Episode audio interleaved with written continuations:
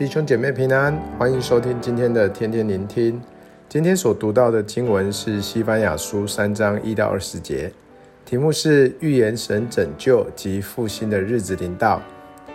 感谢主，听到这个题目，我想我们现在这个时候是非常期待神的拯救以及复兴的日子临到，相信这一天必定会来到。阿门。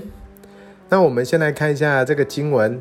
这个经文的开始，在西班牙书三章一到八节，这里说到了西班牙先知很清楚地指出现在的状况，而指责耶路撒冷的以色列人悖逆神的心意，以及神要如何施行审判。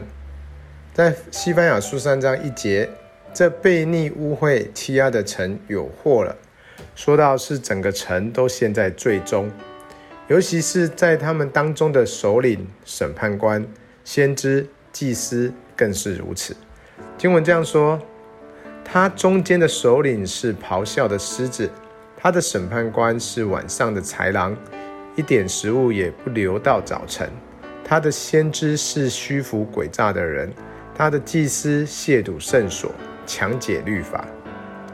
神对于他所培养以及带领的人。到最后，竟然是这样的评价：先知和祭司更是亲近神的人，反而却行出如此远离神的事，罪的影响如此之大，没有人陷在罪中可以自拔。所以，因此基督徒更需要警醒，神对我们每一个人都有要求，就是要自洁在他的面前，更是一个表里一致的人，以符合神给我们的位分。第五节这样说。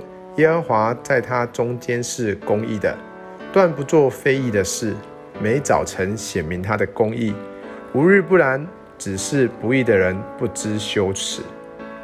我们要注意到，耶和华在他中间是公义的。我们千万不要忘记，神是公义的。当人遭受到委屈的时候，就会想要神伸张公义，使所受的委屈可以伸冤。但是，当人落在情欲罪中的时候，却又往往忘记神是公义的。在六到八节，神说到如何对以色列以及其他列国施行审判。这里说，直到我兴起掳掠的日子，更是说明将来必定会有审判的日子来到。我们先总结一下一到八节，神透过西番雅先知对以色列及列国的预言。相较于现在整个世界的景况，越来越接近神所说的掳掠的日子。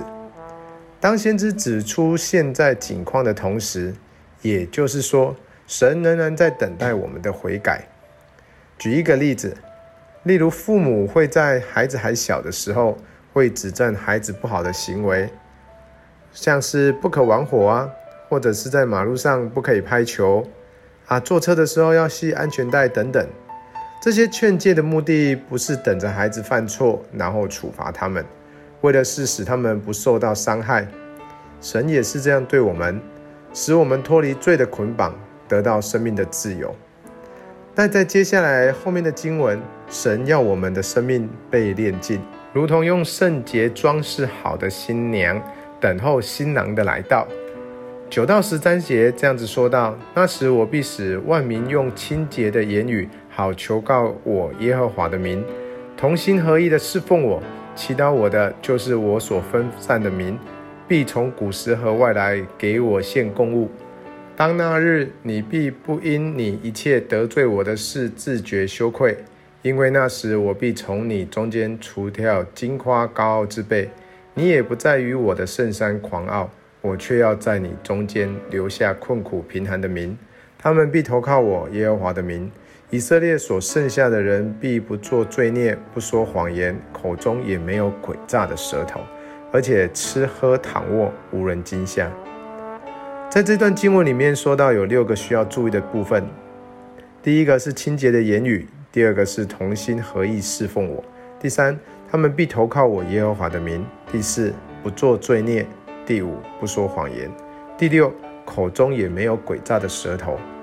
神的话再次的提醒我们，神应许必会拯救我们，而我这个人必须也先要脱离恶行，转向他，让我这个人更多的被神的灵充满，洗净生命的污秽。若生命没有悔改，也就不会有新的改变，最多就是只是立志却行不出来。